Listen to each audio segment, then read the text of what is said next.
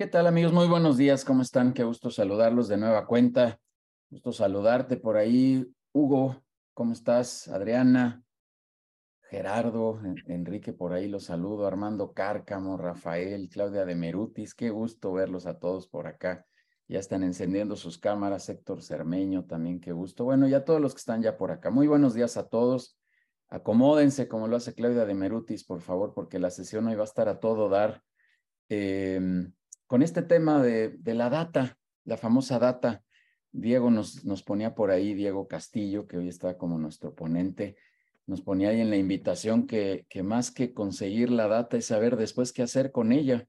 Yo diría, Diego, la verdad es que sí creo que desde el origen hay un problema, ¿no? Yo siempre he dicho que, conseguir data, datos en México es algo complicado, es una cultura de repente no muy bien aprendida y que tenemos que desarrollarla, pero, pero tienes toda la razón, no solo es tenerla, asumiendo que ya la tienes, pues ahora a ver qué hacemos, ¿no? Y dicen por ahí los expertos como tú que, que la data será uno de los tesoros del futuro de manera muy, muy importante, de manera relevante, porque pues con eso podrás tomar muchísimas, muchísimas decisiones, ¿no? Y ya nos platicarás, Diego, que de, de, pues tal vez desde la, desde la Big Data, estas empresas que sí generan muchísima información, hasta las pymes, que pues no tenemos una Big Data, pero al final nuestra Big Data en nuestra escala, pues es la data que tenemos y, y que esa es la que necesitaremos explotar de, de manera importante para tener mejores resultados. Yo siempre he creído que el director el dueño de una organización necesita estar informado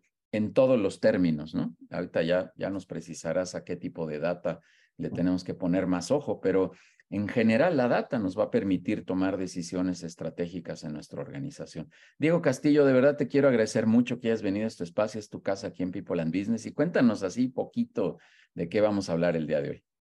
Muchísimas gracias, Judiel, y, buenos días a todos. Gracias por unirse.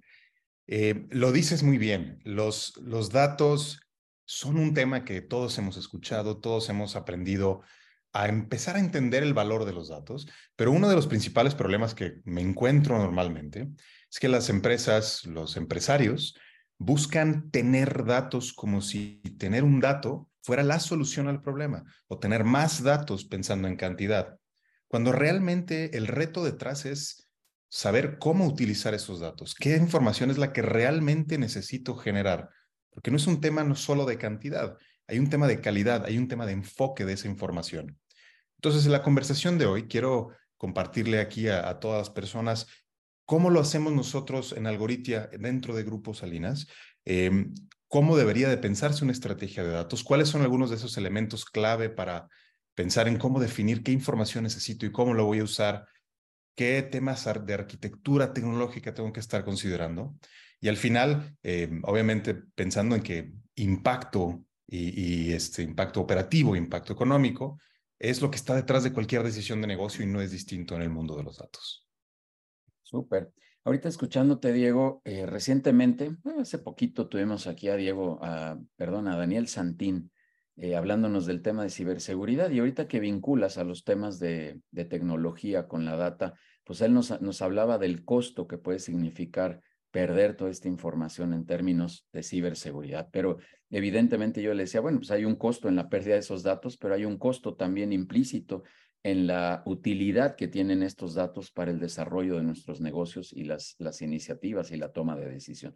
Diego, dame unos segunditos, vamos a dar unos cuantos avisos y ahorita ya nos arrancamos contigo. El primero, como siempre, decirles que vamos a seguir con muchísimo gusto generando estos espacios para todos ustedes de webinars los viernes 8 de la mañana, para que lo pongan ahí en su agenda y madruguen, por favor, y se vengan a este, este espacio que tenemos de contenido para todos ustedes. La siguiente semana estará por aquí Mariana Vegas. Em, ella nos vendrá a hablar del tema de, em, de economía circular, cómo poder implementar esto dentro de una organización pyme, muy aterrizado a las pymes. Quien no sepa bien de qué trata una economía circular, pues vénganse por favor estén aquí el próximo viernes 8 de la mañana porque Mariana nos va a platicar muchísimo de estos temas, temas que tienen que ver con asuntos de sustentabilidad que también son muy, muy importantes. Así que tendremos a esta experta con quien también, por cierto, les anticipo que estamos haciendo una alianza y muy interesante dentro de People and Business. Ya les platicaremos en su momento, pero por lo pronto ahora viene Mariana a platicarnos más de este tema de la economía circular. Invitarlos de nueva cuenta al tema de la reunión de vinculación empresarial. Recientemente tuvimos una Adriana Flores que la había sido bote pronto, ahí estuvo en la sesión de, del pasado miércoles donde eh, después la, vi ahí un post que puso, oye, estuvo padrísimo y siempre será mejor vernos en vivo. Y sí, la verdad es que sí, cada vez, eh, cada mes, perdón, vamos a tener una reunión presencial de vinculación empresarial donde buscamos justo eso, hacer sinergias, generar relacionamiento, eh, buscar contactos, ver cómo nos podemos ayudar a crecer mutuamente. Así que el próximo 23 de agosto, seguramente en la zona norte de la ciudad, pues ya sabrán que estamos rotando ahí en algunos lugares. Ahora estuvimos en Las Águilas, pero ahora nos vamos a mover a la zona norte. Para quien quiere estar por ahí, 23 de agosto, anoten los 6 de la tarde. Escríbanle por favor ahí a Dair, a Denise, a un servidor, a quien gusten. Ahí están los datos en el chat para que los invitemos a estas sesiones de vinculación empresarial. De verdad, Adriana no me dejará mentir, se ponen bien buenas, de verdad. Este, vénganse también, por favor, si no pueden estar en la presencial, vénganse a la comunidad interactiva que tenemos los, los, eh, los lunes de 6 a 8 de manera virtual, eh, también para que hagamos esta, este, esta generación de, de negocios ahí en ese espacio que tenemos vía remota coordinado por Vivi Cepeda, eh, que la verdad también se ponen muy, muy interesantes. Vénganse por favor a todos, eh, a todas las redes sociales, síganos en todas las redes sociales, todo se llama People and Business o búsquenme también como un servidor, con el nombre de un servidor, Judiel Guerrero Vega, y ahí podrán encontrar todos los espacios, toda la generación de valor y las invitaciones a los eventos, entrenamientos, a todo, todo lo que tenemos. Y la invitación suprema, como siempre les digo, y ahora voy, a, voy aquí a saludar a Armando Cárcamo, que lo veo ahí muy concentrado. Vénganse a los consejos directivos. Se pone bueno, ¿verdad, Armando? Se pone bien divertido. Este, vamos resolviendo temas de manera muy práctica, asuntos, retos, dilemas que tienen las organizaciones eh, para, para destrabarlos, para encontrarles algún camino, alguna solución. Y siempre digo, Armando también no me dejará mentir, vamos a ayudar como sea, con algún archivo, con algún libro, con algún video, con alguna recomendación, con horas de consejería, que es lo que hacemos. Así que por favor, vénganse, vénganse como invitados, también escríbanos ahí eh, a los datos de Adair o Denise y con muchísimo gusto les hacemos esa invitación para que se la pasen súper bien aquí en estas sesiones de consejo directivo. Bien, pues ahí están los avisos en general. Por, ah, síganos también, se me escapaba en Spotify como eh, Conectamos Experiencias Empresariales. Ahí estamos haciendo entrevistas a todos los directores, algunos de ellos eh, Adrián, Armando, que ya los agarré por ahí, también ya estuvieron en ese espacio de contenido, la verdad, una charla muy padre con directores y, pues ahí en, en, esa conversación salen temas y salen asuntos de aprendizaje para la audiencia de este canal de Spotify. Repito, conectamos experiencias empresariales, por favor, ahí síganos. Bueno, pues Vamos a lo que venimos, como dicen por ahí. Diego, de verdad, nuevamente, muchísimas gracias por estar aquí, gracias por aceptar esta invitación. Es tu casa, siempre lo diré que sea la primera de muchas otras oportunidades. Le decía a Diego ahorita tras bambalinas que ya cumplimos 150 webinars, vamos como en el 152, 153 por ahí. Ya perdí la cuenta, pero Diego, muchas gracias. Diego es responsable de las áreas de estrategia de eh, y desarrollo de negocios y operaciones ágiles en Algoritia, Data Company de Grupo Salinas, como ya lo mencioné. Previo a Algoritia, Diego trabajó por cinco años en la división de consultoría estratégica de Accenture y cuenta con más de ocho años de experiencia en consultoría, habiendo trabajado y estudiado durante siete años en el extranjero, en Madrid, Londres, Washington y Chicago. Diego es licenciado en Economía por el TEC de Monterrey y cuenta con dos maestrías por la Universidad de Chicago un MBA del Chicago Booth School of Business y una maestría en política pública de Chicago Harris School of Public Policy. Diego es originario de Monterrey, es padre de dos niñas pequeñas y disfruta de sus fines de semana en familia y como buen regio, pues con una carnita asada, ¿por qué no? Diego, es tu casa, es tu espacio. Adelante, por favor. Vamos a apagar micrófonos. Como siempre, está abierto ahí el chat para cualquier pregunta. Al final, de todas maneras, daremos espacio para preguntas y respuestas con Diego. Diego, bienvenido. Muchas gracias. Muchísimas gracias, Judiel. Y nuevamente, muchas gracias a todos por unirse a las 8 de la mañana. Voy a estar compartiendo pantalla. Eh, justo ahora que me estabas presentando, Judiel, eh, por alguna razón hubo inestabilidad en mi red y me caí unos instantes. Si eso llega a pasar, eh, bueno, trataré de, estar muy atento a mi red, por si acaso. Dale. Ahora bueno, bien, ya se ve la presentación. Dale. Excelente, gracias. El objetivo de la sesión de hoy es que les dé un breve recorrido por el mundo de los datos y de la analítica. En Algoritia nos especializamos precisamente en dos temas, entonces por ahí estaré metiendo algunos ejemplos eh, reales de cómo vivimos algunos de estos temas desde Algoritia, pero la idea de esta presentación es que sea eh, un recorrido por la utilización de los datos, que será la sección 1, que llamo el poder de un ecosistema de datos, donde veremos a los datos en acción. Y los veremos en acción no solo desde el mundo empresarial, lo veremos también en otras eh, situaciones muy distintas para redondear cómo los datos realmente pueden generar la manera en la que se toman decisiones o se hacen cosas en el mundo. Habiendo definido o, discutido el poder de los datos, pasaremos entonces a una foto de cómo están los datos hoy, dónde se generan, cómo viven, cuántos hay, cómo se usan o si no se usan, para tener esta foto de el universo de datos disponibles. Luego pasaremos a la parte 3 que llamo fundamentos básicos. Esto es una sesión, perdón, una sección un poco más teórica, pero la idea es que cualquier empresa o empresario debe de conocer estos conceptos si piensa en no necesariamente una transformación hacia una operación data-driven, pero si piensa utilizar datos para tomar mejores decisiones, ¿cuáles son esos conceptos básicos que debe de tener en cuenta para facilitar esta transición hacia un mundo de datos, hacia la toma de decisiones inteligente basada en datos? En datos, perdón. Y por último, cerraremos con la sección de errores comunes. ¿Dónde han fallado algunas de estas integraciones o adopciones de estrategias basadas en datos, proyectos basados en datos? Eh, que mucho de ello que me ha tocado ver a mí en mi experiencia en consultoría, en mi experiencia ahora como eh, director ejecutivo de una empresa de datos y de analítica. Entonces pasamos a la primera sección.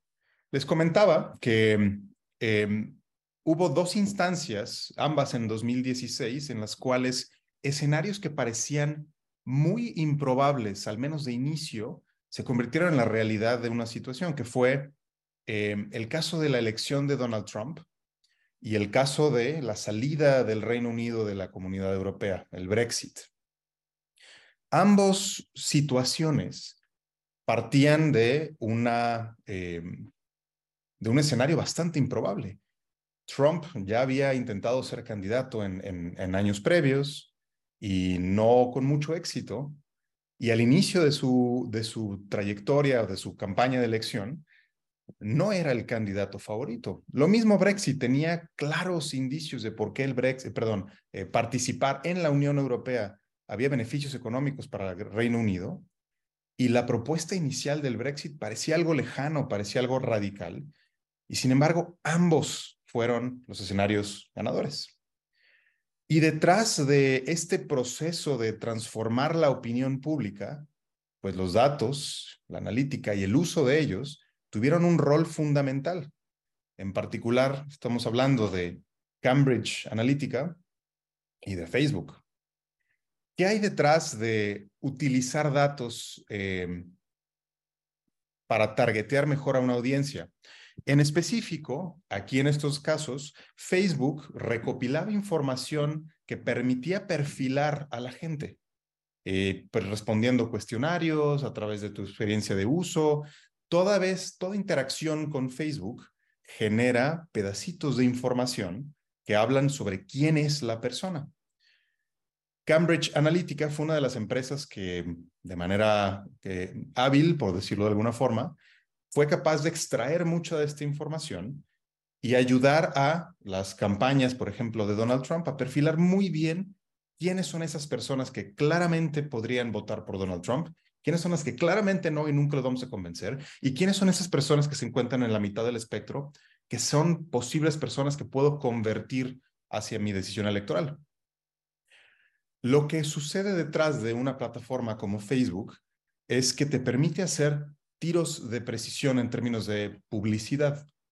Si yo sé que Diego es una persona que es muy propenso a votar por Donald Trump, voy a enseñarle cosas en las que eh, muestre enaltecido a Donald Trump, donde se vea como un escenario seguro que Donald Trump va a ganar, donde trate de llamar a ese sentimiento que ya sé que Diego tiene de entrada o que supongo que Diego tiene de entrada por todo lo que me ha compartido a través de su perfil de red.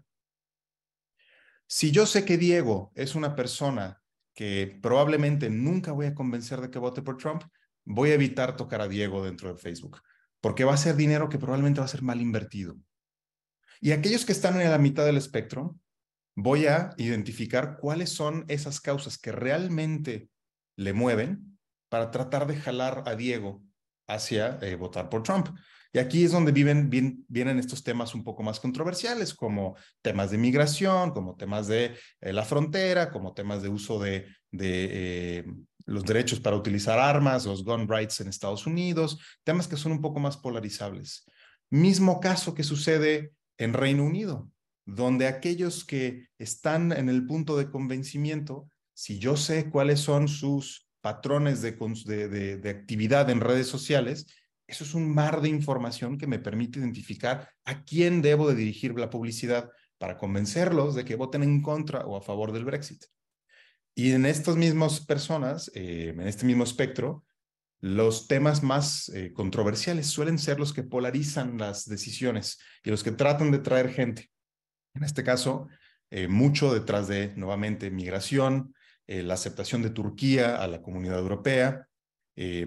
Esos son el tipo de, triggers que genera que la gente tome una postura radical o una postura extrema, que es lo que necesitan en las votaciones. Entonces, lo que vive detrás de todo esto es que toda esa interacción que nosotros tenemos en redes sociales, en este caso con Facebook, genera un blueprint de quién es cada persona en el mundo digital. Y toda esta información utilizada de la manera, digamos, más audaz, te permite tomar eh, decisiones de cómo contactar a la gente para influir en un proceso electoral o en una decisión, en este caso también una votación. Y este es solo un ejemplo de escenarios que eran muy improbables, pero que utilizando la información correctamente, ambos, tanto el Brexit como Trump, fueron capaces de darle la vuelta a la opinión pública y gastando considerablemente menos presupuesto que muchos de sus rivales. Gastando en publicidad online es mucho más barato que ir a, eh, a, hacer meetings, a hacer campañas, a volar, a pagar publicitarios en las calles, a hacer comerciales. Y eso es lo que empieza a transformar la manera en la que la democracia del siglo XXI eh, está tomando forma. Incluso en el Reino Unido se hablaba mucho de que las reglas donde se limita el presupuesto para eh, una campaña o para una elección, pues no conviven con lo que se gasta en redes sociales, que es un poco de una caja negra. Facebook no tiene por qué compartir cuánto dinero le han pagado empresas para publicidad y empieza entonces la data y la analítica hacer este universo de, eh, de posibilidades que antes no estaban a la mano de eh, las elecciones y las votaciones. Si vamos a otro ejemplo, Estados Unidos ha tenido en los últimos años eh, un problema con la utilización de sus transportes escolares. En Estados Unidos es muy común que los, que los chicos todos utilicen transportes escolares, esos transportes amarillos que todos conocemos. Y ha habido una escasez en choferes de autobuses. Y esto no solo en un estado, eh, desde Alaska hasta, hasta Boston, ¿no? Es un problema común. Y la ciudad de Boston lo que hizo fue implementar un algoritmo, que es prácticamente lo que hacemos en Algoritia, que le permitiera a su sistema de transporte eh, escolar optimizar las rutas de cómo se mueven los autobuses, de cómo van eh, este, subiendo niños a los camiones y cómo los van entregando las escuelas. Y algo tan, digamos, entre comillas, sencillo como optimizar la ruta de un autobús fue un éxito rotundo en Boston. Redujeron aquellas rutas que no generaban ningún beneficio en, términos de impacto, factibilidad y, costo.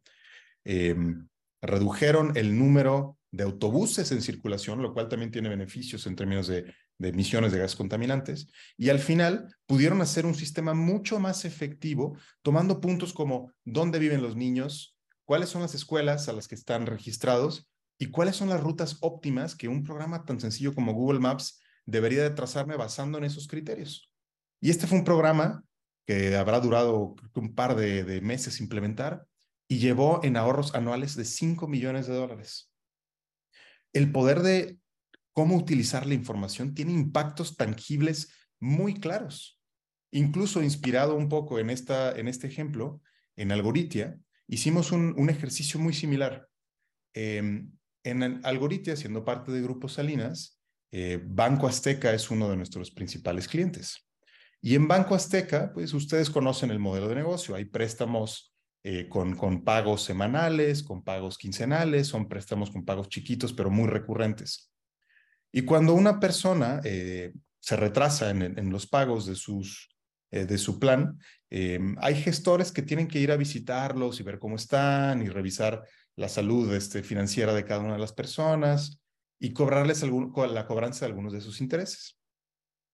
Haciendo un modelo muy similar en principio, donde se optimiza la ruta que cada gestor debe de seguir para maximizar el número de personas que puede visitar en un día, logramos beneficios que en nivel porcentual suenan muy pequeños, pero identificando quiénes son las personas que hay que visitar, quiénes son los gestores en el pool de gestores que van a visitar las personas eh, y cuáles son las rutas que podemos diseñarles a ellos, incrementamos la efectividad de visitas en un 4%. Y 4% suena poquito, pero el tamaño o la escala de una operación como la de Banco Azteca, esto se tradujo en 800 millones de pesos anuales de intereses adicionales cobrados que antes no se hubieran cobrado. Y al final, a lo que va detrás de esto es que utilizando técnicas sencillas con la información que ya está disponible, se pueden hacer cambios operativos de mucha profundidad que permiten tomar decisiones distintas. Otro ejemplo es el caso de John Deere, y con este será mi último ejemplo. John Deere no es una compañía de datos, es una compañía que hace eh, temas de manufactura, estos tractores específicos para la agricultura principalmente. Ellos fueron los primeros en invertir en gasolina y en tecnologías de GPS, y ahora ellos venden data para los agricultores también. Lo hacen porque sus máquinas recopilan esa información y lo venden a través de drones, eh, eh, drones que son capaces de recorrer los pastizales, de recorrer eh, sus plantíos, identificar dónde hay pedacitos de, de parcelas que están en buen estado, en mal estado, y los drones tienen estas cámaras que les permiten identificar dónde hay plaga, con la plaga, em, John Deere es capaz de identificar cuál es lo que está afectando tu, eh, tu plantío y cuál sería la solución correcta, de tal forma que eh, ayuda a que los, eh, las, las, empresas agricultoras pues tengan mayor eficiencia en su producción. Porque además el ataque de las plagas debe ser muy preciso, muy localizado, y no todas las pesticidas ayudan al mismo tipo, a combatir el mismo tipo de plaga. Entonces, John Deere se ha vuelto un experto en temas de control de plaga a través de utilizar los datos que ya estaban recopilando de una u otra forma sus máquinas y robusteciendo eso con drones que le permitieran identificar de manera visual dónde están aquellas áreas impactadas. Entonces, John Deere hizo un pivote completo hacia un modelo utilizando inteligencia artificial y vende maquinaria que puede atacar ahora plagas con mucha precisión. Utiliza datos históricos del tipo de planta, de la zona, e utiliza vehículos autónomos que pueden este, empezar a esparcir pesticidas y recomiendan cuáles son los cultivos más eficientes, dada la época del año, dada el terreno específico en el que está, dadas las condiciones climáticas de la zona. Entonces, los datos pueden ser utilizados de formas muy distintas. Eficiencia operativa, cambio por completo en la manera en la que se opera, eh, temas electorales, temas del día a día en la operación, temas de agilidad, agilizar la manera en la que se hacen reportes. Y si bien esto es solo un pequeño recuento y puedo hablar horas de estos temas, quisiera ahora saltar a dónde están los datos, dónde vivimos con los datos hoy. Platicaba al principio, en el caso de Cambridge Analytica y de Facebook, con eh, datos que se generan en, la presencia online. Este es un reporte que se publica anualmente y en el 2023, eh, cada 60 segundos se genera este abanico de datos. Se generan 241 millones de correos, 18.8 millones de mensajes de texto, 694 mil horas de videos eh, que son vistos en YouTube, 350 mil tweets y así un mundo de información. Este año es la primera vez que vemos este, eh, elemento dentro de la lista. 22.831 visitas a ChatGPT. Y quien no ha experimentado con ChatGPT es una gran recomendación hacerlo. Todas estas interacciones con el mundo digital pues generan este blueprint de cada uno de nosotros. Y toda esta es información que tiene un poder valiosísimo detrás. Y obviamente detrás de esto hay otras plataformas que no están aquí documentadas. ¿Qué pasa con TikTok? ¿Qué pasa con WhatsApp? Cada 60 segundos se genera toda esta información. Imagínense cuánta información se genera al año. Y no solo en estas plataformas, sino en el universo de plataformas que hay ahí. Y esto es solamente la presencia online. ¿Qué pasa en el mundo operativo?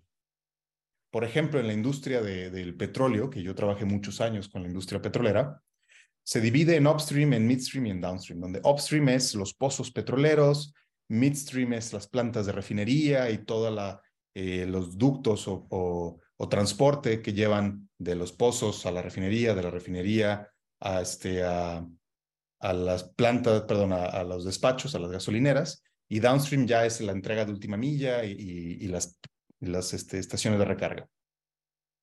Cada uno de estos elementos, pues tiene sensores. Hay sensores de presión, hay sensores de temperatura, hay sensores de movimiento, hay sensores de volumen, de viscosidad, de, este, de fuga, de velocidad de transporte, etc. Y todo esto va generando muchísima información. información que se genera casi casi al segundo. Todo esto es información que vive en el universo de datos y que puede ser utilizada para la toma de decisiones. Lo mismo sucede en cualquier otra industria o sector. En el caso del sector financiero o la banca, em, cada transacción que una persona hace con su tarjeta, cada compra, genera un pedacito de datos, un pedacito de información.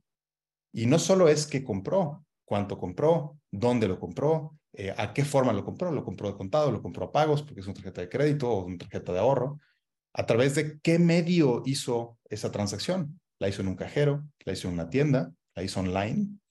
Si la hizo en físico, ¿con qué tipo de terminal la hizo? ¿Qué tipo de, cliente, con qué tipo de comercio está interactuando?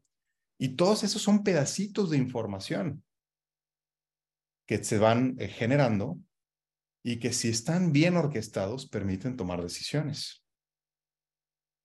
¿Cuánta data, eh, perdón, cuánta data hay ahí? Aquí em, les muestro el parque de datos que existe, lo que se estima que exista en el mundo. 175 zettabytes es la expectativa para el 2025. Estoy, estoy, un segundito, perdón.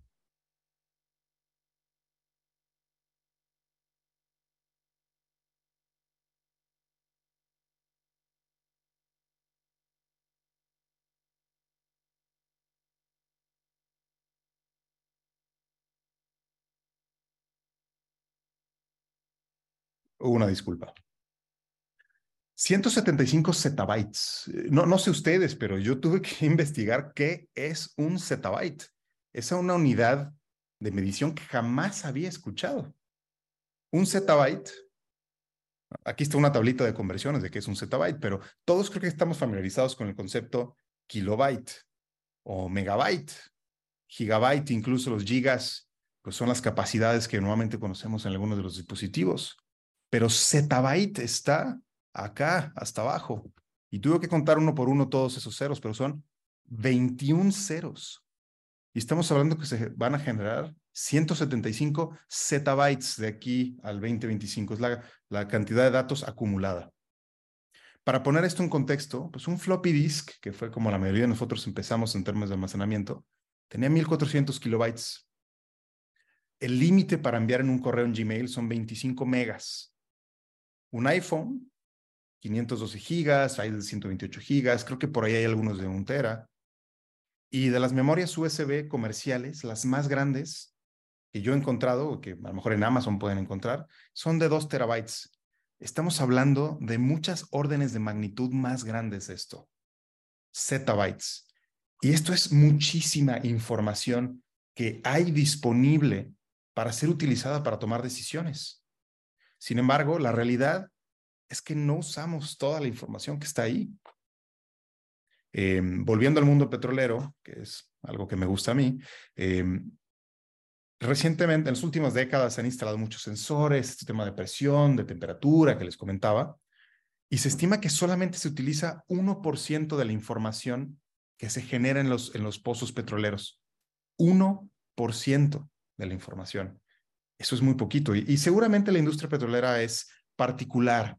La realidad es que normalmente no se utiliza tan poquita información, pero algo nos da a entender que no toda esa información se genera. Y lo que hay detrás es lo que llaman el iceberg de la data o el databerg. Del 100% de los datos que se generan, solamente el 12% es información utilizable, es información de valor para la toma de decisiones de negocios. 23% de esa información es información redundante, es información obsoleta, es información que no sirve para tomar decisiones, pero que genera un costo, porque generar información y almacenarla tiene un costo de 3.3 trillones, esto está en inglés, trillones de, dólares, y esto es un reporte viejo, pero nos da una idea de la magnitud del, del tamaño de la ineficiencia que hay detrás de generar información que no genera valor. Y por eso la estrategia de datos. Pero hay 65% de esa información, de ese universo de 175 zettabytes, que es lo que se llama la dark data. Data que no se utiliza, data que vive en sistemas, en plataformas, en redes y no se utiliza. Sistemas log, algunos correos, eh, videovigilancia, eh, data cruda, data de empleados, data de geolocalización. Toda esta es información muy valiosa que hoy no se utiliza. Y si se pudiera utilizar, habría mucha más riqueza para tomar mejores decisiones de negocio.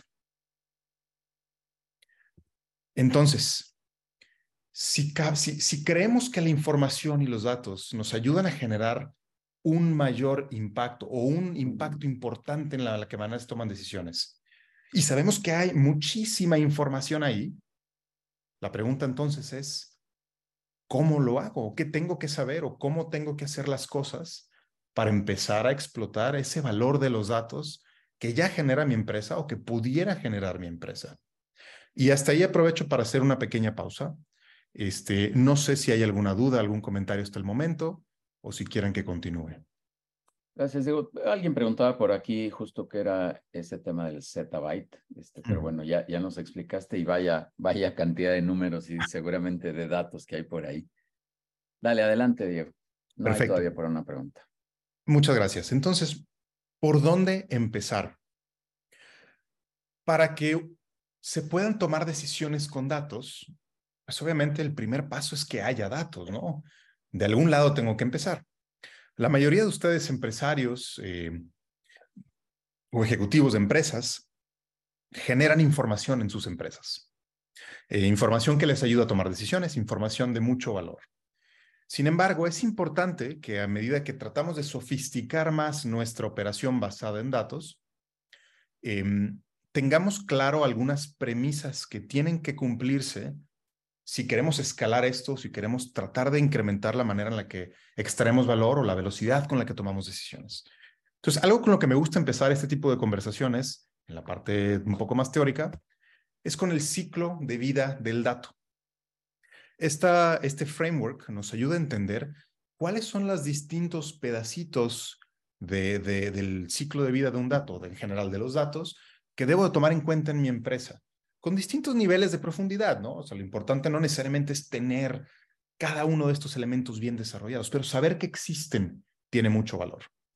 Entonces, todo empieza en el paso número uno, que es la generación de la data. Eh, como les decía, seguramente ustedes todos generan algún tipo de información y la, almacenan para tomar decisiones.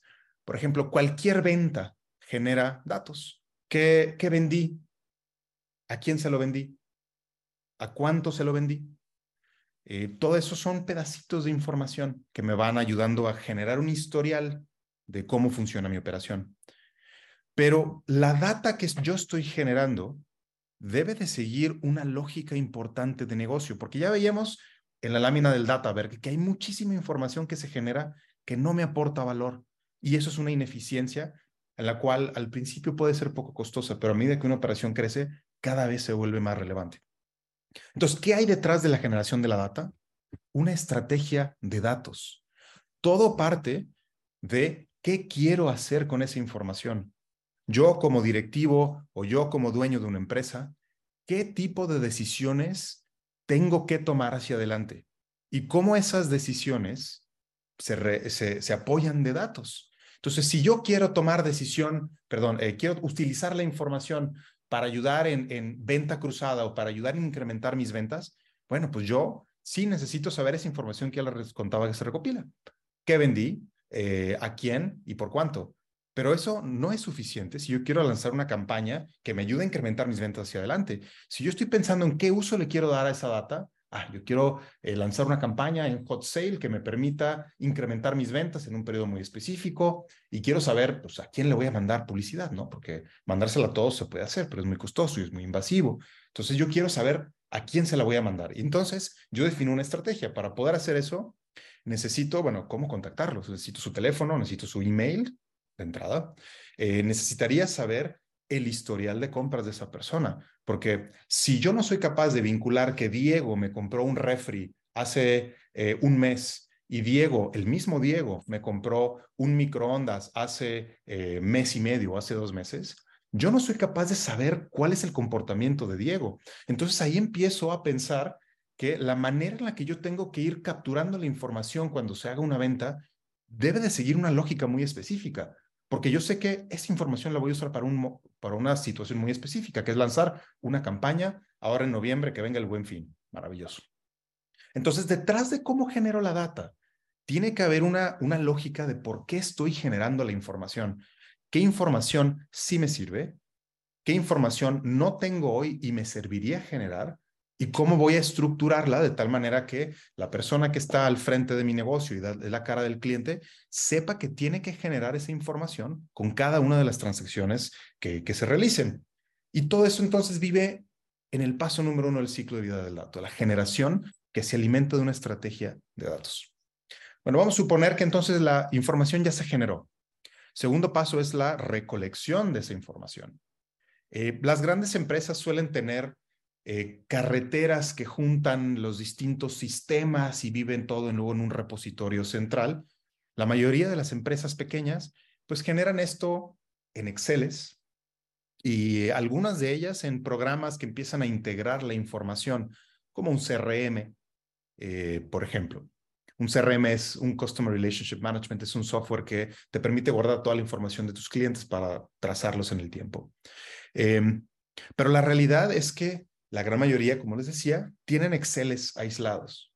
La recolección de la información habla de la arquitectura de los datos. ¿Cómo me aseguro de tener toda esa información en un mismo lugar para poder tomar decisiones? Si tengo toda esta información en un mismo lugar o toda llega a un mismo lugar, me permite tener la información eh, explotable. Yo sé que si me meto a mi servidor tal, ahí vive toda la información que a mí me permite tomar decisiones. Si, por el caso contrario, no existe una estrategia de cómo se recolecta la data y dónde vive la data, lo más probable es que la data vive en Exceles dispersos, donde el director de compras tiene su Excel, el director de marketing tiene su Excel, el director de no sé qué tiene su Excel, y cada quien tiene su Excel. Y todos son pedacitos de la verdad, pero que si no están juntos, la manera en la que se toman las decisiones, pues no es la manera más óptima. hay que ir a perseguir pedacitos de información o a lo mejor de manera manual se recopila todo al final en un reporte semanal o mensual o quincenal. Y eso también es trabajo manual, trabajo mecánico que no necesariamente aporta mucho valor si esto ya se construye de tal forma que viva en un único repositorio accesible para tomar decisiones. Pero vamos a suponer que esas carreteras que conectan los pedacitos de información ya están resueltos. Vive entonces estos siguientes tres pasos en el mundo de la ingeniería y el gobierno de datos. Primero, paso del procesamiento de la información. ¿Qué significa esto? Y voy a ponérselos en el contexto de Grupo Salinas. Grupo Salinas tiene cientos de sistemas fuente que generan información. Eh, Electra tiene el suyo con todas las tiendas. Banco Azteca tiene el suyo con todos los puntos. Y cada punto genera información distinta. Es distinto un cajero eh, automático, es distinto un, este, un cajero físico, una persona que te atiende en la sucursal, es distinto la información que se genera en la banca en línea, en el app de, en el app de Banco Azteca, y cada una de esta información genera campos distintos, genera conceptos distintos.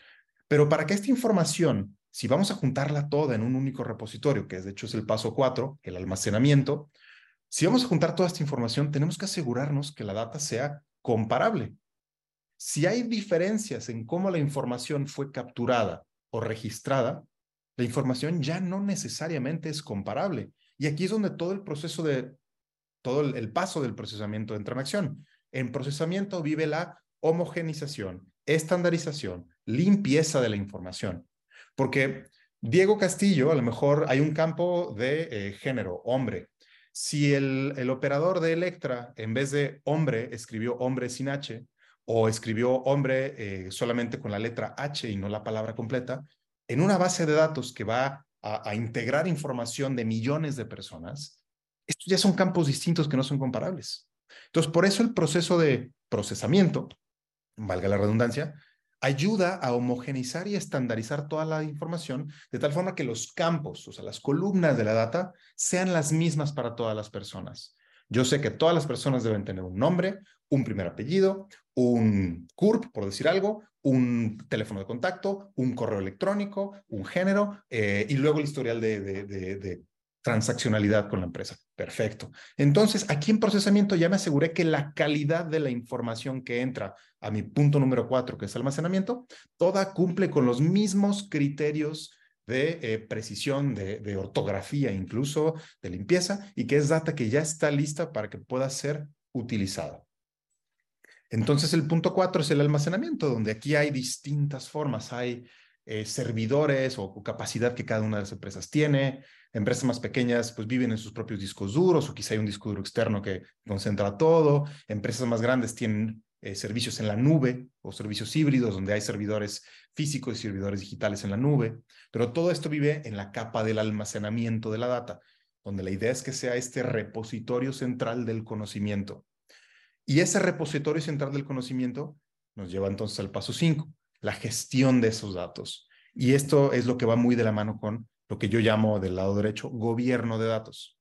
El hecho de que la información viva en un repositorio es un beneficio porque la data está disponible y está ahí para que pueda ser consultada y utilizada, pero también hay un riesgo. Mucha de esta información es información sensible, es información que si cae a las manos de mi competidor o de cualquier persona que venda bases de datos, es un, es un riesgo operacional importante. Entonces, la gestión de los datos es quién tiene la autorización de ver esa información, quién tiene la autorización de extraer información, quién tiene la autorización de modificar información en estas bases de datos, porque claramente no lo deberían de ser todos. Y la gestión de los datos, pues parte importante es quién usa esa información y de qué forma se puede utilizar esa información con los candados legales correspondientes. Hay información que no se puede nunca cruzar, hay información que jamás nadie debería de saber de una persona. Y esa información tiene que tener candados muy específicos para que no viva en un mismo repositorio al que toda la gente pueda acceder. Entonces, hasta este punto ya está la información, genera la información correcta, la integré toda en una plataforma, la limpié, eh, estaba guardadita en una, digamos, en una nube que pueden cualquier persona acceder de su compu con los permisos correctos. Ahora, ¿cómo extraigo valor de esta información? Y aquí es donde vienen el paso 6, 7 y 8. Lo que vive en el universo de la ciencia de datos. Toda esta información pues yo fui juntando pedacitos, ¿no? Entonces, volviendo al caso de Grupo Salinas, pues yo ya sé quién es Diego porque él compra en Electra. Ah, Diego también tiene una cuenta en Banco Azteca porque pues trabaja en el banco y tiene su cuenta en Banco Azteca o porque le encantó el programa del guardadito y tiene su cuenta en Banco Azteca, maravilloso. Entonces yo ya sé quién es Diego desde su actividad en retail con Electra y además sé quién es Diego en términos de sus cuentas bancarias. Perfecto. ¿Qué más puedo integrar de información? Bueno, Diego compró una moto en Itálica y una moto en Itálica, digamos que tiene un GPS, entonces yo sé cómo se mueve Diego por la ciudad. Eh, y sé con qué disciplina va a darle servicio a su moto. Perfecto. Y digamos que Diego además tiene Total Play en su casa, que es parte de Grupo Salinas. Perfecto. Entonces en Total Play hay algo de información que se genera en las cajitas. A lo mejor no sé qué páginas ve porque es información privada, pero puedo ver qué tipo de, eh, de, actividad online tiene Diego, con qué frecuencia usa, en qué momentos del día usa más eh, su, su red o su capacidad de ancho, de de banda. Y toda esa información que me habla de Diego. Entonces yo analizo toda esa información y puedo hacer cosas con ella. Y aquí es donde la ciencia de datos nos permite hacer modelos, modelos predictivos, modelos analíticos, modelos de inteligencia artificial, modelos de machine learning, y dentro de cada una de estas hay muchas disciplinas. Por ejemplo, si yo quiero saber, volviendo al tema del hot sale, qué persona es más propensa a comprarme un producto que yo estoy anunciando en la siguiente ventana de promociones, eh, pues esa es información que vale muchísimo. El universo de clientes de Electra es de decenas de millones. ¿Quiero yo mandarle publicidad a esas decenas de millones? Pues la respuesta es probablemente no. Incluso cada mensaje, por más eh, pequeño que sea su costo, hay un costo detrás.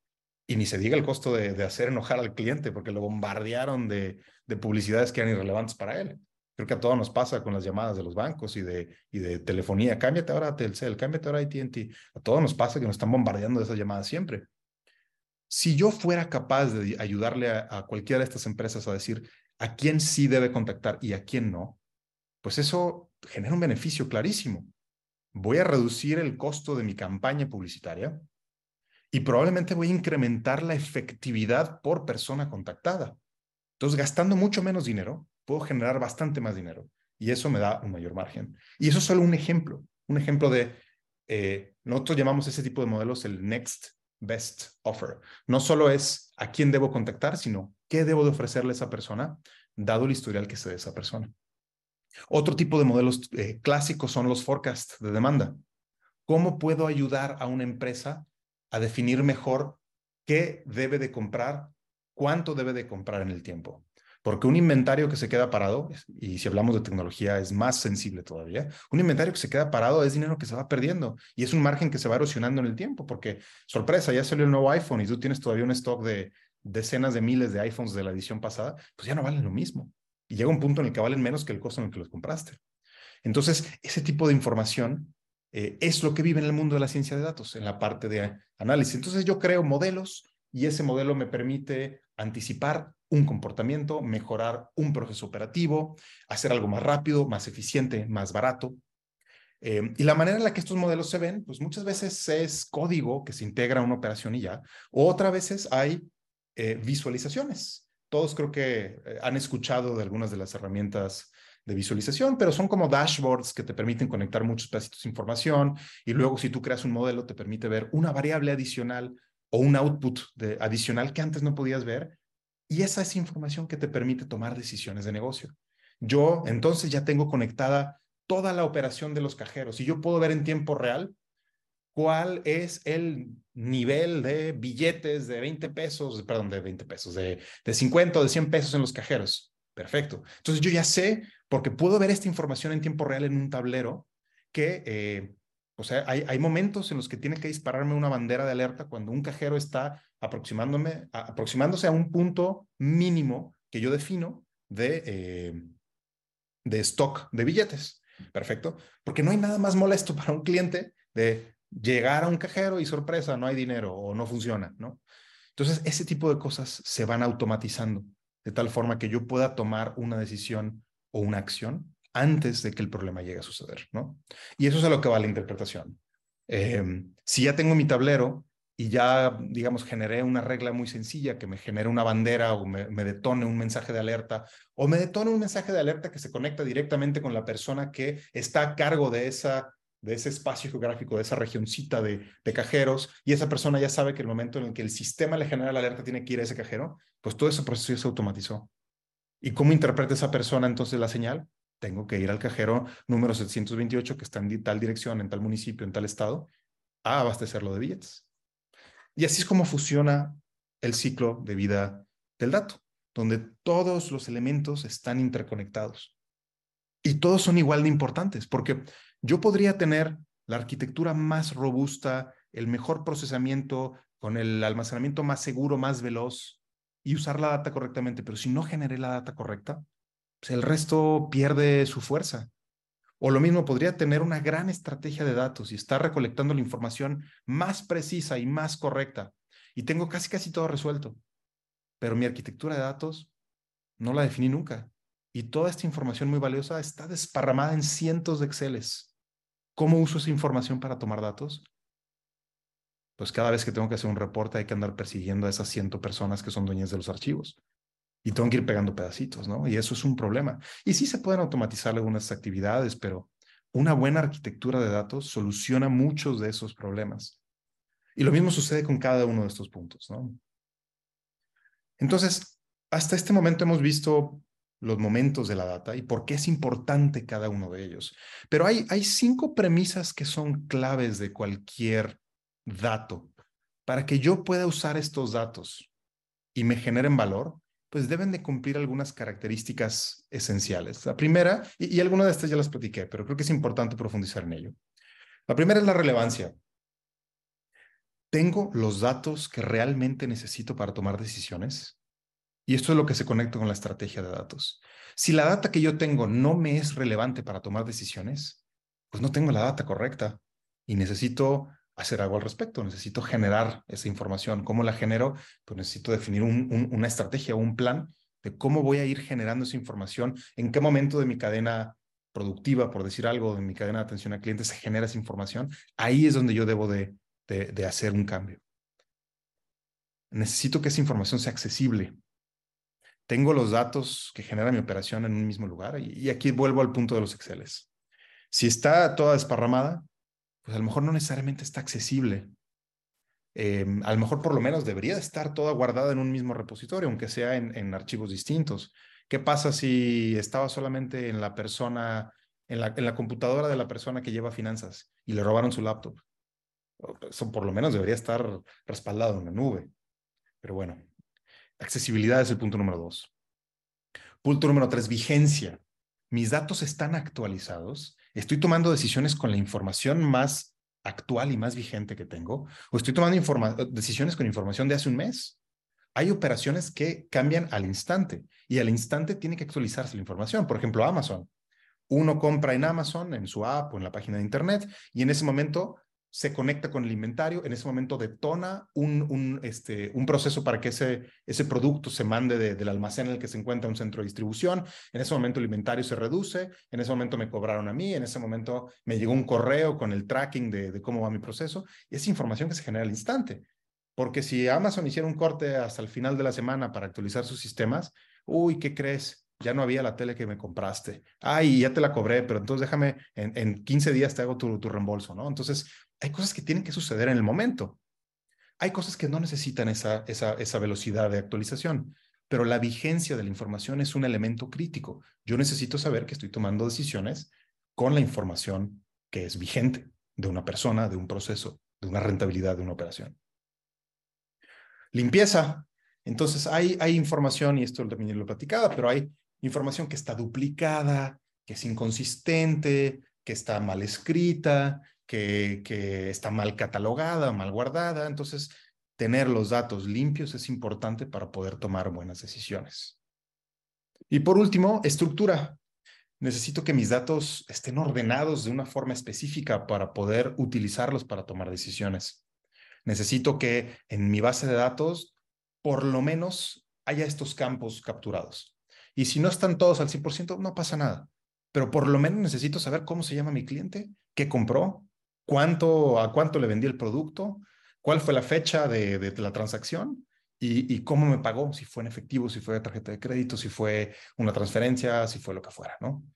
Y estos son cinco principios que creo que todos tienen que tomar en cuenta, porque independientemente de, del nivel de, de, sofisticación de, su operación con respecto a, a datos, estas son premisas claves, son premisas básicas que nuestra data debe ayudar a resolver. Si la información no es relevante, no es la correcta, si no está accesible, no puedo tomar decisiones, si no está vigente, es información imprecisa, si no está limpia, nuevamente es información imprecisa, si no está bien estructurada, es información compleja de, de analizar e interpretar de manera correcta hablando de grandes, grandes datos. Pero, bueno, eh, aquí creo que aprovecho para hacer una pausa. Hablé de muchos conceptos distintos, no sé si haya dudas. Diego, ahora sí.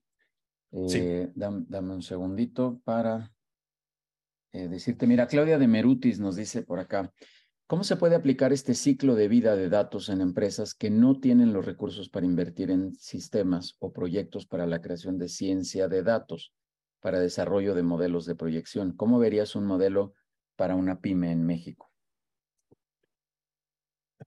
En mi experiencia, eh, hacer un modelo muchas veces es un traje a la medida em, que requiere de un equipo, que requiere de una ingesta de datos, que requiere este, de entender un proceso específico y efectivamente eso es costoso y quizá para una pyme no haga mucho sentido. Hay soluciones que son un poco más em, universales. Hay soluciones que resuelven problemas comunes que son bastante más accesibles y que es básicamente una solución plug and play, una solución que tú compras como cuando instalas un, un paquete de software y lo instalas en tu computadora o lo instalas en tu operación y te permite tomar decisiones muy rápido. Para que un sistema de ese estilo funcione, que, que en general suele ser como la mayoría de las pymes eh, que en mi experiencia trabajan, pues sí se necesita tener algo de información, ¿no? Entonces mi recomendación sería, y con mucho gusto yo los puedo ayudar a esto, identificar cuál es el problema a resolver o qué estoy tratando de lograr, eh, qué software existe ahí, porque mandar a hacer un traje a la medida en términos analíticos es más costoso, pero hay soluciones que ya están hechas que permiten hacerlo y qué información necesita esa solución para eh, generar el valor que yo necesito. Entonces, muy rápido identifico ya la solución lista eh, y esa la puedo instalar en mi computadora y solamente esa, esa solución va a requerir algunos inputs. Es qué datos necesita esa información, esa solución para correr. Y esa parte sí toca a cada una de las empresas eh, generar esa información.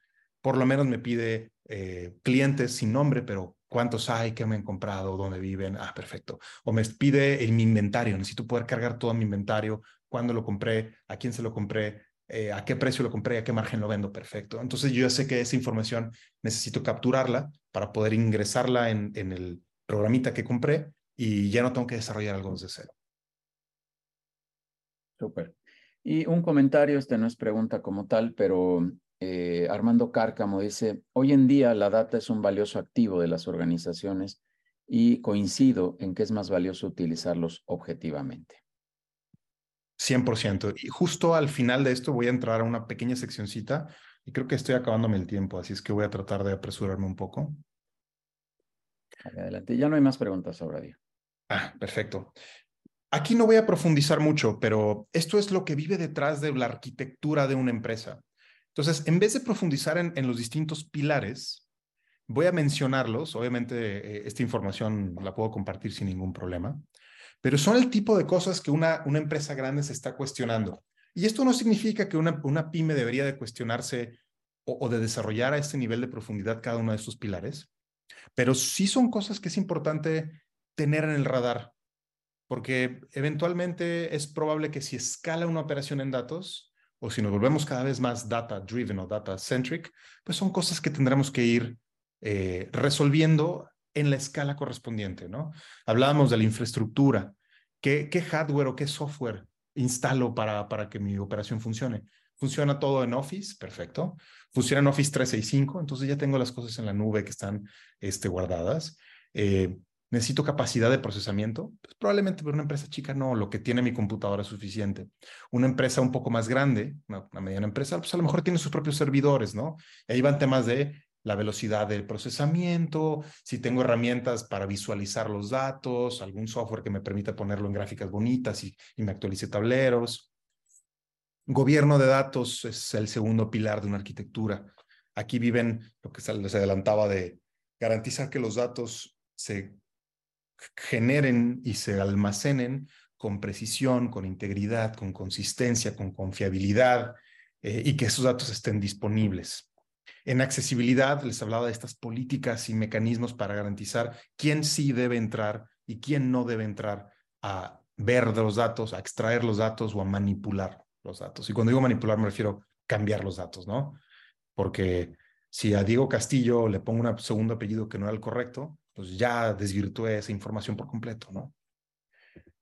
Siguientes dos pilares son seguridad y compliance. En seguridad, pues vive toda esta arquitectura de, seguridad tecnológica eh, para garantizar los accesos, que la información sea eh, cifrada para poder ser transferida. Si voy a mandar información por correo, pues necesito que haya cierta cifrado de la información para que no corra peligro. Esto quizás es mucho más importante en bancos eh, y en entidades más reguladas, en operaciones más menos complejas en el sentido de protección de datos, pues a lo mejor no es necesario algo de este estilo, pero es importante saber que existe este concepto. Cumplimiento con las regulaciones sería el pilar número 5, donde eh, pues la ley de protección de datos personales, pues es una ley que si guardamos información de la gente, pues sí o sí tenemos que estar al tanto de, de qué es y cumplirla de la mejor manera posible. Una gran empresa una empresa regulada esto es un departamento completo, ¿no? En mi empresa hay un área entera de seguridad de la información y hay un área entera de legal que se eh, enfoca en que estemos utilizando la información de la manera correcta. Todo esto se une o, hace, funciona a través de un modelo operativo correcto. El modelo operativo es la forma en la que las, las personas, las áreas dentro de una empresa, las empresas dentro de un corporativo, y la tecnología colaboran para lograr los objetivos. La colaboración, la comunicación, la transparencia tiene que ser clave en cómo funciona una empresa de datos, porque hay interdependencia en cada una de estas áreas. A diferencia de quizá unas, eh, unas empresas más tradicionales, donde son pues el área que hace la manufactura, el área que hace la venta, el área que hace no sé qué otra cosa, funcionan quizá de manera un poco más similar y, y no sé si eso sea necesariamente bueno o no. En una empresa de datos, toda la información tiene que estar interrelacionada, porque cada uno de estos eh, pilares de, la operación o cada una de las áreas de una información, de una u otra forma genera o utiliza los datos. Entonces, el modelo operativo lo que me tiene que garantizar es que las cosas funcionen de la manera correcta y que las fronteras de responsabilidad estén claras para que haya esta interacción entre, las, entre la información, entre los datos, entre las áreas. Pero nada de esto hace sentido, y vuelvo al punto del último comentario, si no está anclado en la producción de valor. Y aquí sí voy a hacer una pequeña pausa y en esto sí quiero profundizar. Cualquier decisión de negocio debe de tener un caso de negocio positivo. Si yo voy a invertir, si yo soy un empresario y voy a invertir dinero en comprar una nueva máquina, en contratar más personas, en expandir la operación a una nueva eh, geografía, en entrar a una nueva cadena de tiendas a vender mi producto, Todas estas son decisiones estratégicas que requieren una inversión, porque compré la máquina, porque contraté más gente, porque contraté más camiones, por lo que sea. Y para poder justificar una decisión de ese estilo, yo necesito, como empresario, garantizar que estoy invirtiendo mi dinero en el lugar que me va a tener un retorno positivo. Y en los datos es exactamente lo mismo. De nada me sirve tener el mejor universo de datos o tener la arquitectura o infraestructura más robusta o el modelo operativo más preciso si lo que estoy haciendo no me genera valor. Y el valor en un ecosistema de datos es un poquito más complicado de, medir y ahorita entraré un poco más a detalle, pero la realidad es que esto es la base de cualquier negocio. Y si yo voy a desarrollar un modelo de, rutas óptimas como el que veíamos de los autobuses al principio, y ese, desarrollar ese modelo me cuesta, no sé, 3 millones de pesos, por decir un número al aire. Yo necesito asegurarme que el valor que yo estimo que ese proyecto de analítica me va a traer a mi operación de autobuses es mayor a 3 millones de pesos. Porque si no es mayor, estoy invirtiendo mi dinero en lugar equivocado. Entonces, la producción de valor es el techo de mi pequeño Partenón aquí, porque es lo que me ayuda a aterrizar y juntar absolutamente todos los pilares y el piso. Si no hay producción de valor en la manera en la que la operación de una empresa de datos está gestionada, se está perdiendo el tiempo.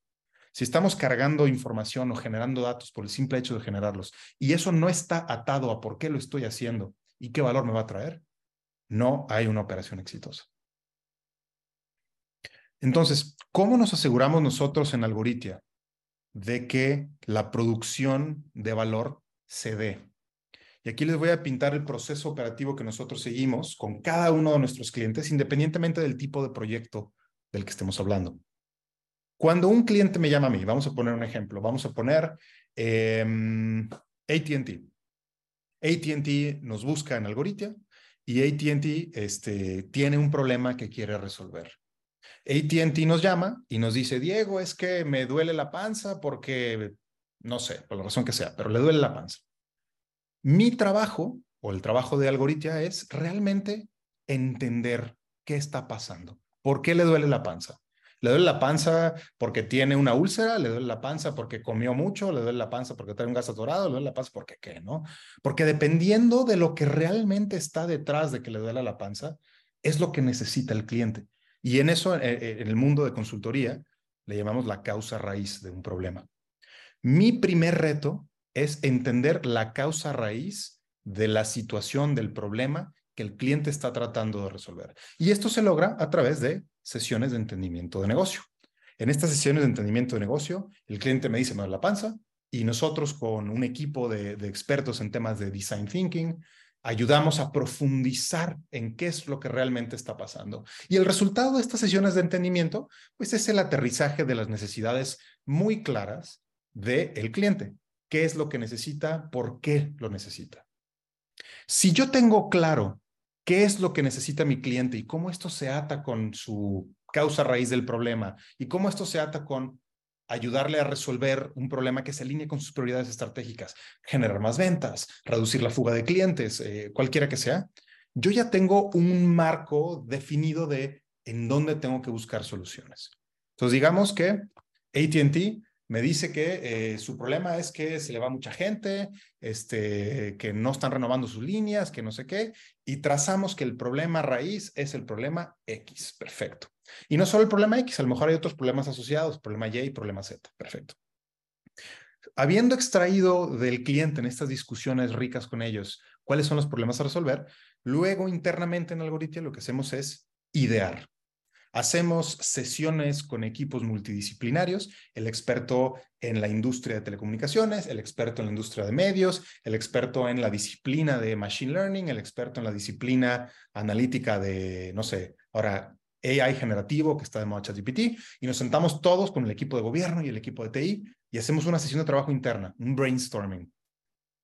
Esos problemas que identificamos con el cliente, que el cliente nos dijo, ¿cómo los podemos ayudar a resolver a través de la analítica. Y de aquí puede salir una solución o pueden salir varias soluciones. Puede haber una sola manera de resolver un problema o puede haber múltiples maneras de resolver un problema. Y nuestro trabajo es construir ese portafolio de posibles soluciones analíticas que nos permitan resolver los problemas que el cliente identificó. Y entonces, con ese portafolio que nosotros hicimos in-house, vamos con el cliente y eh, le decimos, bueno, a los problemas que tú nos eh, planteaste, nosotros queremos que se, resuelva, se puedan resolver así. Y quizá el cliente tiene o no otra manera, otra, otra eh, posibilidad otra estrategia para resolverlo. Y eso es 100% válido, porque en esto, en este segundo paso, hay talleres de co-creación con el cliente, donde esos portafolios de ideas se aterrizan en un portafolio de proyectos analíticos que tendremos que priorizar de alguna forma, porque aquí puede haber 10 ideas que se pueden ejecutar, pero no podemos hacer 10 proyectos al mismo tiempo. a lo mejor sí, ojalá, y vendamos 10 proyectos al mismo tiempo, pero lo más probable es que hay un presupuesto específico. Bueno, entonces hay que priorizar estas por algo tan sencillo como un impacto y factibilidad, ¿no? ¿Cuánto beneficio me va a traer? ¿Qué tan difícil es hacer esto? Y puede ser difícil porque me toma mucho tiempo, o puede ser difícil porque a lo mejor los datos no existen hoy y hay un proceso de generar esa información para que exista. Perfecto. Entonces yo priorizo y, genero un portafolio y ese portafolio al final entra en un tren de ejecución, que es lo que me lleva al punto 3.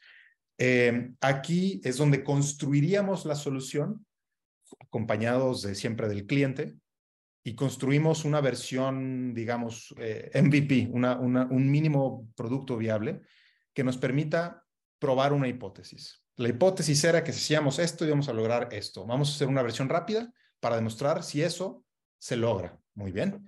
Y era un proyecto que duraba a lo mejor dos meses o tres. En cuatro o cinco semanas demostramos la hipótesis. Si sí se demostró la hipótesis, el proyecto sigue.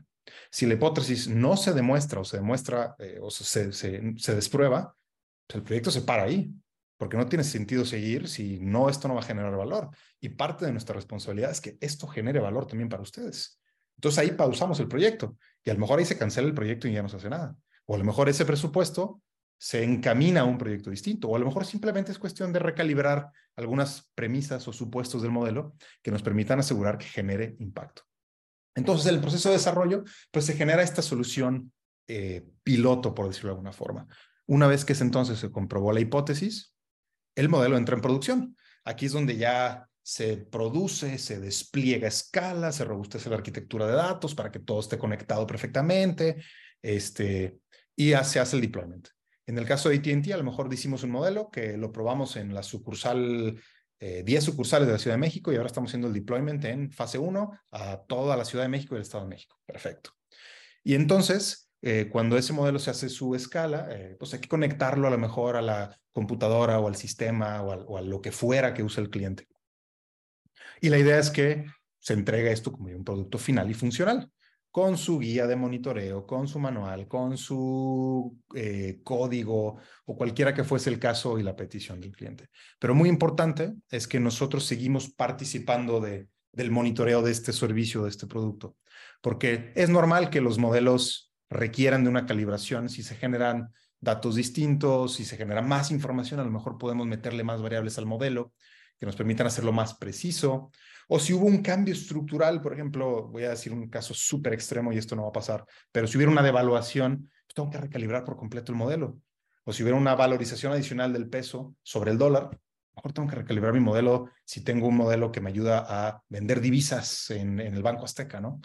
Entonces, Así es el proceso que nosotros normalmente acompañamos a las empresas porque detrás de todo esto está garantizar que lo que estemos haciendo realmente sea el problema correcto a resolver, que eso es lo que sucede en la etapa 1, y que esté generando valor, que se confirma eh, en, el MVP. Y bueno, y en la parte de ideación nos aseguramos de escoger el proyecto que tenga mayor impacto.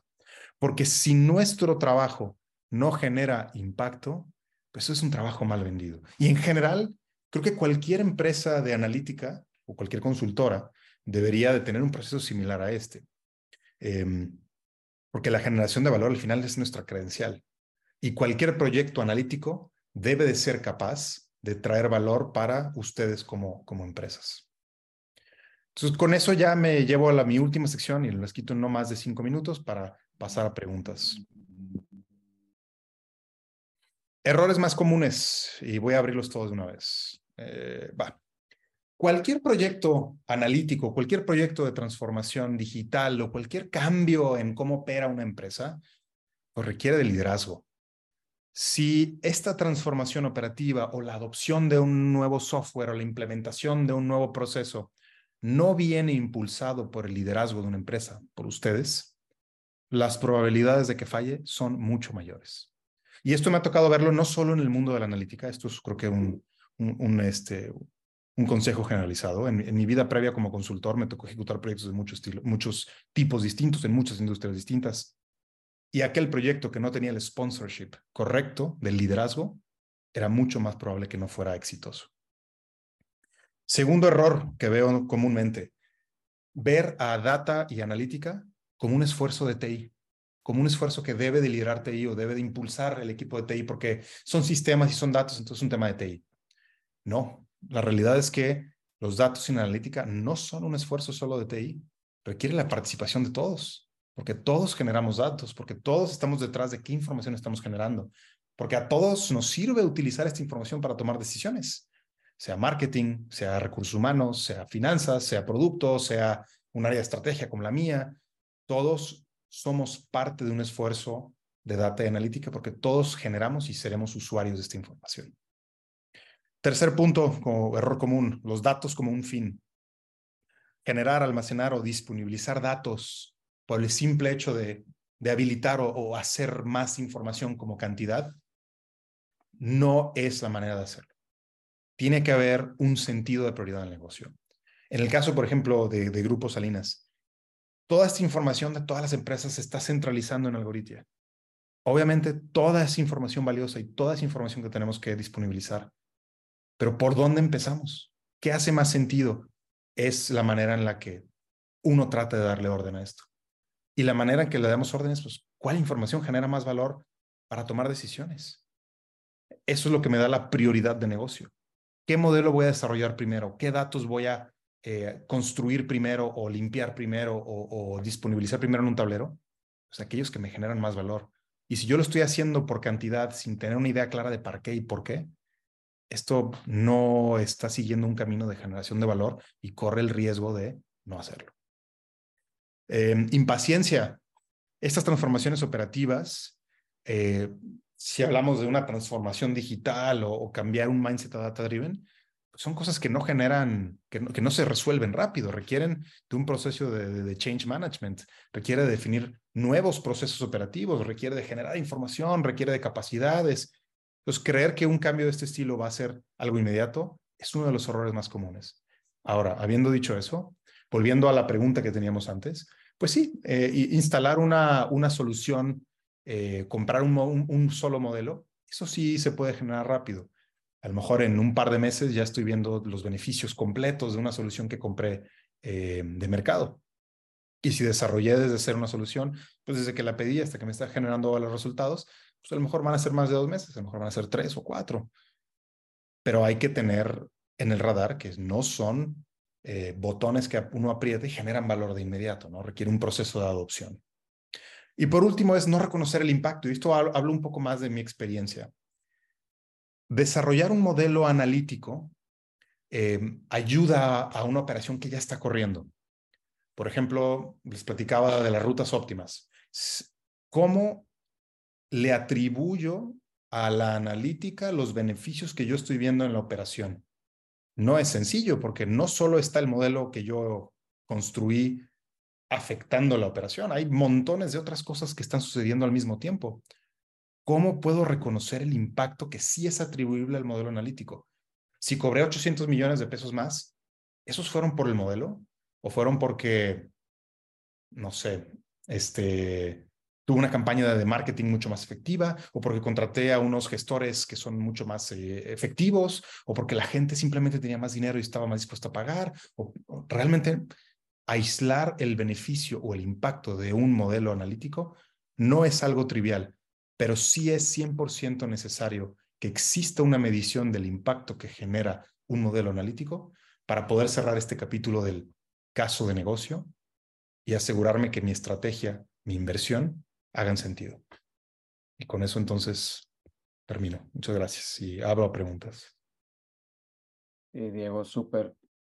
Dame un segundito, porque si hay por aquí algunos comentarios. Mira, Isidro Zúñiga nos dice, Agradezco toda la información y conocimiento compartido, es muy valioso y actual. Una pregunta, ¿cómo puedes dar una sugerencia de un software para, me puedes dar, perdón, una sugerencia de un software para llevar control de inventarios, ventas, clientes, facturación y proveedores de una papelería? Gracias. Sí, por supuesto. Um, mi correo, y por favor siéntanse con la confianza de escribirme, regreso a la portada.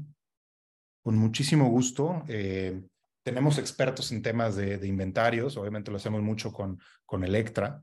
Entonces, eh, el equipo, tenemos identificadas tanto soluciones in-house y hemos hecho nosotros un par de soluciones para Electra. Con muchísimo gusto escríbenme eh, y los ayudo a canalizar esta pregunta con nuestro equipo experto, que les puede decir cuáles son las diferentes soluciones, qué se adapta mejor a, a su tipo de negocio, este, incluso ver si podemos por ahí ver algún tema de precio con ustedes para ayudarles.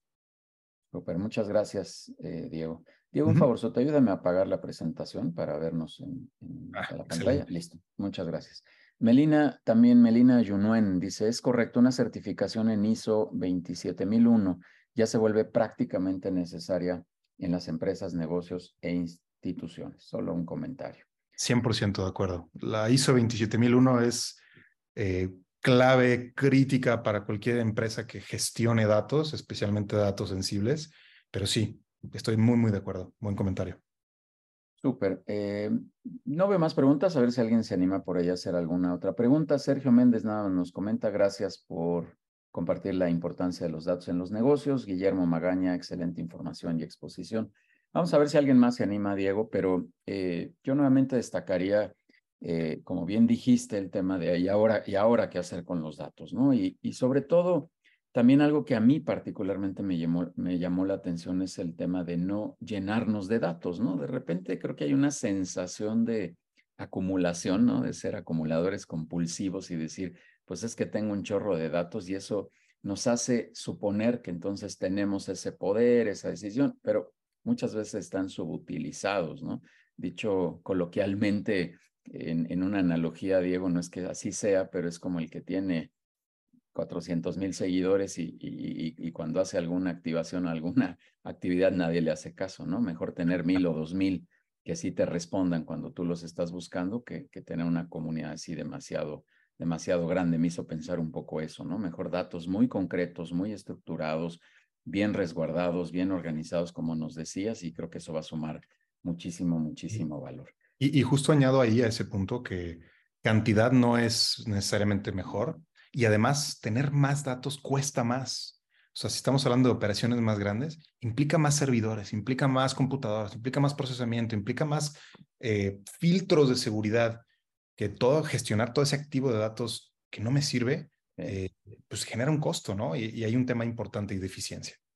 Totalmente. Y la otra, ahorita voy contigo, César, que ya levantó por ahí la mano, y otra pregunta acá en el chat con Claudia, pero también recientemente, Diego, eh, yo di una plática de cómo alinear tu modelo de negocio, y uno de los elementos que mencionaba ahí era la parte de la tecnología, o sea, meterte a la tecnología, porque ahora los datos sin las herramientas tecnológicas, pues otra vez creo que es es bastante infructuoso el tener toda esa data, el estarla colectando y demás. Si no tienes estas herramientas de uso como las que mencionaste, pues también creo que, creo que no funcionan muchísimo. Diego, déjame ir acá con, con César, lo, lo vamos a traer acá al escenario. César Ruiz, por favor, si abres tu micro y ahorita vamos al chat a ver si hay alguna otra pregunta. Adelante, César. Gracias, buenos días. Diego, muchas gracias por la presentación, muy, muy interesante. Y mi pregunta está muy relacionada con lo que comentaban aparentemente, conforme la tecnología está avanzando, hay una mayor eh, eh, generación de datos.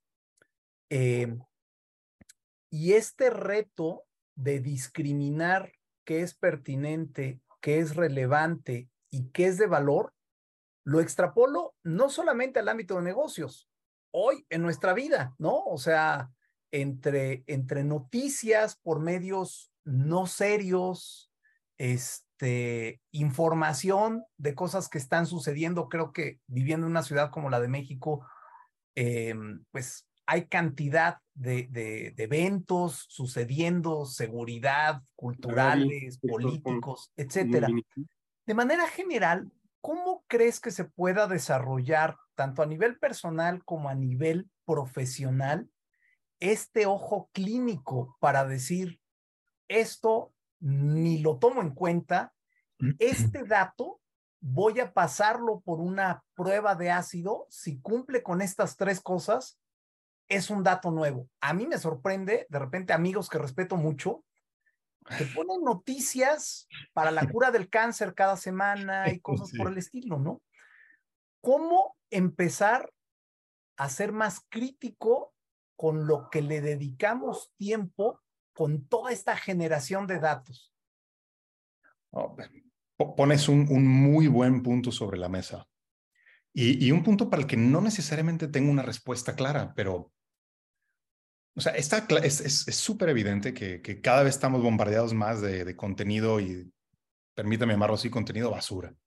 Eh, y todo, me acuerdo, empezó de manera humorística con el fact check a Donald Trump, que empezaba y decía montones y montones y montones de cosas y sacaron esta página de Fact Check Donald Trump, donde decían qué cosas sí eran correctas, qué cosas estaban basadas en cosas correctas pero mal expresadas y cuáles cosas no eran ciertas. Eh, y la realidad es que muchas, en, en Facebook, en, en, cadenas de WhatsApp, a cada rato nos llega información que no es eh, fidedigna. Mm, lo que yo hago, y esto no es la solución al problema, obviamente siempre trato de trazar a la fuente origen, quién lo está diciendo y en qué medios se está diciendo. De entrada, si se está diciendo en TikTok, eh, pues el nivel de, confianza no es el máximo. Prefiero este, enterarme de una fuente más creíble como un noticiero, como, bueno, incluso luego hay temas de qué noticiero más confiable o no. Pero trato de ir quién es la fuente que lo está diciendo y, y eso se puede comprobar muy rápido. Incluso un Google Search te ayuda a identificarlo. Pero un problema más grande todavía que va a haber detrás es que hoy estos, estas eh, notas falsas o esta información falsa o estos datos falsos suelen venir en el modo de texto. Ahora con inteligencia artificial generativa, em, ya no solo es texto falso el que va a poder llegarnos. Incluso, por ejemplo, ver una foto, escuchar un audio o ver un video que antes hubiera sido verdad absoluta porque lo estoy viendo con mis ojos, ya no necesariamente te garantiza que lo que estás viendo es real.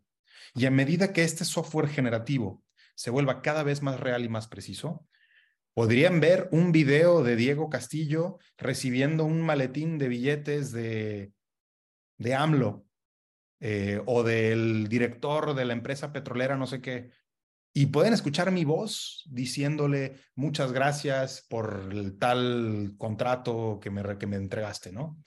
Y ya no necesariamente eso es cierto. Y esa es la parte que no estoy seguro todavía cómo vamos a resolver. La capacidad de detectar que algo sea eh, cierto, fidedigno, o que algo sea hecho o replicado, creo que en gran medida tendrá que solucionarlo la misma inteligencia artificial. No ha crecido a la misma, no se ha desarrollado a la misma velocidad software que te permita detectar que algo fue creado a través de inteligencia artificial o que algo fue creado con información falsa. Eso no se ha desarrollado a esa misma velocidad que la capacidad de crear un video que se parezca a Diego con la voz de Diego. Entonces, creo, y aquí no tengo la respuesta correcta, creo que apoyarnos de las mismas herramientas que están generando todo este tipo de desconocimiento o de, o de, o de información no confiable puede ser una manera en la que vamos a poder cubrirnos hacia adelante. Pero la realidad es que este es un riesgo enorme que veo.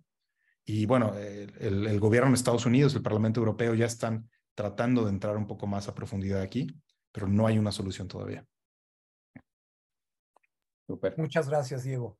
Gracias, César. Gracias, gracias, César. Eh, bien, ahora por acá hay ya dos, tres preguntitas muy rápido. Claudia de Merutis nos dice, ¿cómo puedes explotar ChatGPT para la recolección de información y que pueda servir para la toma de decisiones, Diego? Ok, em, pues creo que Chat, ChatGPT ha sido una revolución en, en, buscadores, ¿no? Em, incluso cosas, cosas sencillas o cosas bastante más sofisticadas. ¿Cuáles son las preguntas de negocio que debe hacerse una empresa que vende papelería este, de tal tamaño. Y te dice cuáles son las preguntas más importantes que debe hacerse una, empresa de ese estilo. ChatGPT, em, como toda fuente que utiliza información pública, puede llegar a tener sus sesgos y, no, no me considero experto en ChatGPT, pero lo suficiente como para decir, ChatGPT debe ser una herramienta como un Google Search por ahora, una herramienta que te dé información que te la digiera y te la procesa de, una forma distinta a como lo haría un buscador normal, pero eh, la interpretación y el criterio de uno debe ser también parte importante. Por ejemplo, les doy, les doy un ejemplo de cómo estamos nosotros utilizando ChatGPT en Algoritia. ADN40 es una de las empresas del Grupo Salinas, que es este noticiero, eh, nos contacta y nos dice el siguiente problema.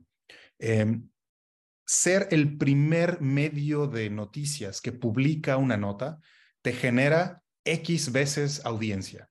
Y en el mundo de los medios de comunicación, tu audiencia o el número de, personas que entran a tu nota es lo que define la monetización de una noticia. ¿Cómo puedo asegurarme de ser yo el primero en, publicar una nota?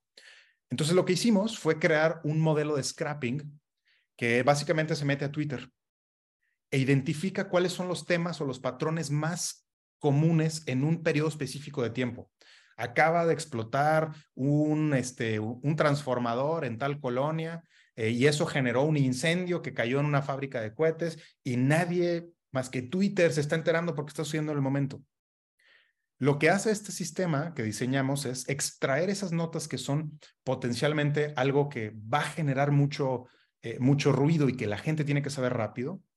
Entonces, el programa extrae esa nota porque lo replicaron, porque se dijo, porque hay un video importante, por lo que fuera, identifica que es una nota crítica y utilizando AI generativo como ChatGPT, me redacta la nota en automático, de tal forma que en cuestión de instantes que se identificó, ya tengo mi nota redactada y esa nota la recibe el, este, el editor. Y el editor, en vez de tener que estar investigando cuál es la nota importante del momento, que redacto, recibe una alerta con una nota ya redactada por ChatGPT y él eh, calibra o, ajusta la redacción para poder ser el primero en publicar una nota de valor. Entonces, así es como hoy nosotros estamos usando ChatGPT, pero ChatGPT tiene muchísimos usos, como investigación, incluso un chatbot. Puedes construir un chatbot eh, ya, ven que cuando entras con un chatbot, interactúas con un chatbot en un centro de, no sé, de, eh, en un centro de, ah, en un call center, este, pues muchas veces es un sistema bastante pobre y andas ahí escuchando 30 veces las opciones. Si puedes interactuar con un sistema que esté conectado con este tipo de preguntas y que sea capaz de interpretar tu voz para aterrizar una pregunta por escrita, que se la mande a ChatGPT y de regrese una respuesta bastante más precisa, es otra manera en la que va a poderse utilizar ChatGPT hacia adelante. No sé si respondí a la pregunta. Bueno, vamos a ver a Claudia y si no, ahí la contactamos en privado para dar seguimiento. Claudia, muchas gracias. Y ya no hay más preguntas por acá, digo comentarios solo de agradecimiento y de, ah, ya, ya nos dijo que sí hay en el chat de agradecimiento a, tu ponencia. Y Diego, pues quisiera, quisiera ya ir cerrando esta sesión con todo el contenido que nos diste. La verdad, muy, muy buenas reflexiones, muy interesantes. Por aquí alguien escribía que nos dejas tarea a las pymes para empezar a trabajar con toda esta, esta información eh, que nos diste respecto de los datos, Diego. Así que te quisiera pedir si quieres dar alguna idea ya, ya este, general para ir cerrando, por favor. Sí, por supuesto. Bueno, en primer lugar, agradecerles a todos por haberse quedado. Yo creo que ya nos extendimos unos minutos. Gracias por la invitación. Yudiel, gracias por recibirme en este foro. Eh, la, los datos y la manera en la que ellos se utilicen va a revolucionar la manera en la que se toman decisiones, no solo en las empresas, también en la esfera pública. Las empresas que sean capaces de utilizar de la mejor manera posible su propia información, son empresas que estarán un paso adelante de muchos de sus competidores. Entonces, yo los invito a reflexionar sobre qué información necesitan ustedes para tomar mejores decisiones, cuál de ella ya tienen, cuál de ella necesitan empezar a crear, para que tengan la información correcta, oportuna, eh, veraz, a tiempo, organizada, que les permita a ustedes tomar mejores decisiones de negocio. Y si en el camino necesitan apoyo de una empresa como Algoritmo, nosotros siempre encantados de escucharlos y conversar con ustedes, pero hacia allá va la transformación operativa de cualquier empresa. Entonces, gracias a todos por el espacio. Gracias, Diego. Muchas gracias. Te queremos entregar este reconocimiento virtual aprovechando que lo podemos hacer por aquí, ahorita te lo haremos llegar. También, por favor, muchas, muchas gracias, de verdad, gracias por venir a compartir. Te reitero que sea la, el primer espacio de, de, muchos otros donde podamos conversar. Si alguien necesita tener este acercamiento, escríbanos, por favor, y con gusto platicamos ahí con, con Diego para, para ver qué más podemos ayudar. Diego, de verdad, muchísimas gracias por tu ponencia y bienvenido siempre. Em, gracias. Bien, pues muchísimas gracias a todos. Recordarles, la siguiente semana estará por aquí Mariana Vegas hablándonos del tema de economía circular, este concepto interesante para las pymes. Por favor, nos vemos aquí. Cada semana, 8 de la mañana, estaremos eh, teniendo estos espacios de contenido. Vénganse a la reunión presencial que tenemos de vinculación empresarial el 23 de agosto, 6 de la tarde, por allá en la zona norte para los norteños. Por favor, anótense. Por ahí están los datos de Denise, de Adair, de un servidor, con quien gusten, José Luis Vivi, con quien gusten, escríbanos y los anotamos en esa sesión que de verdad, insisto, se ponen re buenas. Si no pueden estar el lunes, eh, las sesiones de 6 a 8 vía Zoom también, vénganse a los consejos directivos. Eh, por favor, ya mencioné por ahí algunos de los que están en consejos directivos, pero quien no haya estado, pues por favor venga a sesionar eh, con nosotros como invitado una, a, un, evento de estos de consejo directivo donde ayudamos a los directores a que se desarrollen de mejor manera, que estos retos se, vayan resolviendo eh, de, mejor, de mejor manera, en un mejor camino. Muchísimas gracias a todos. Síganos en redes sociales, por favor. Todo se llama People and Business y ahí encontrarán mucho, mucho del contenido y todo lo que hacemos aquí dentro de esta comunidad empresarial. Muchísimas gracias. Que pasen muy buen fin de semana. Hasta la próxima.